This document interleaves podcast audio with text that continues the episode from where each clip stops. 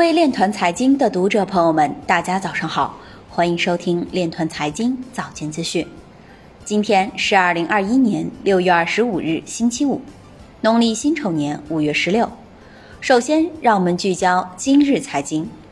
韩国税务局表彰在加密货币追缴案中追回三千二百万美元税款的税务员。美国司法部为洗钱追回寻求加密货币专业审判律师。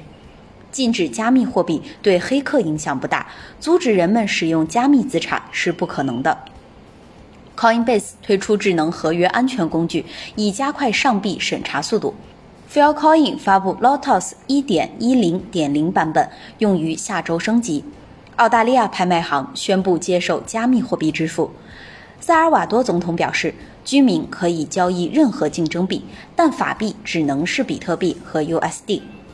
香港财政司司长表示，会为香港发行批发及零售层面央行数字货币加强准备。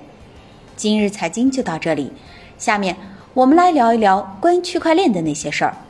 据凤凰财经消息，国家金融与发展实验室理事长、中国社科院学部委员李阳表示，比特币不能算是骗局，它是一种全新的数据资产，人们可以像投资黄金一样去投它。但是它不是货币，李阳认为，黄金非货币化之后就蜕变为一种投资对象，是诸种可投资资产中的一种。现在的比特币也是一样，它就是一种数字资产。就此而论，它和黄金是一个等级的东西。从投资的角度来看，比特币如同黄金一样，都是可以投资的。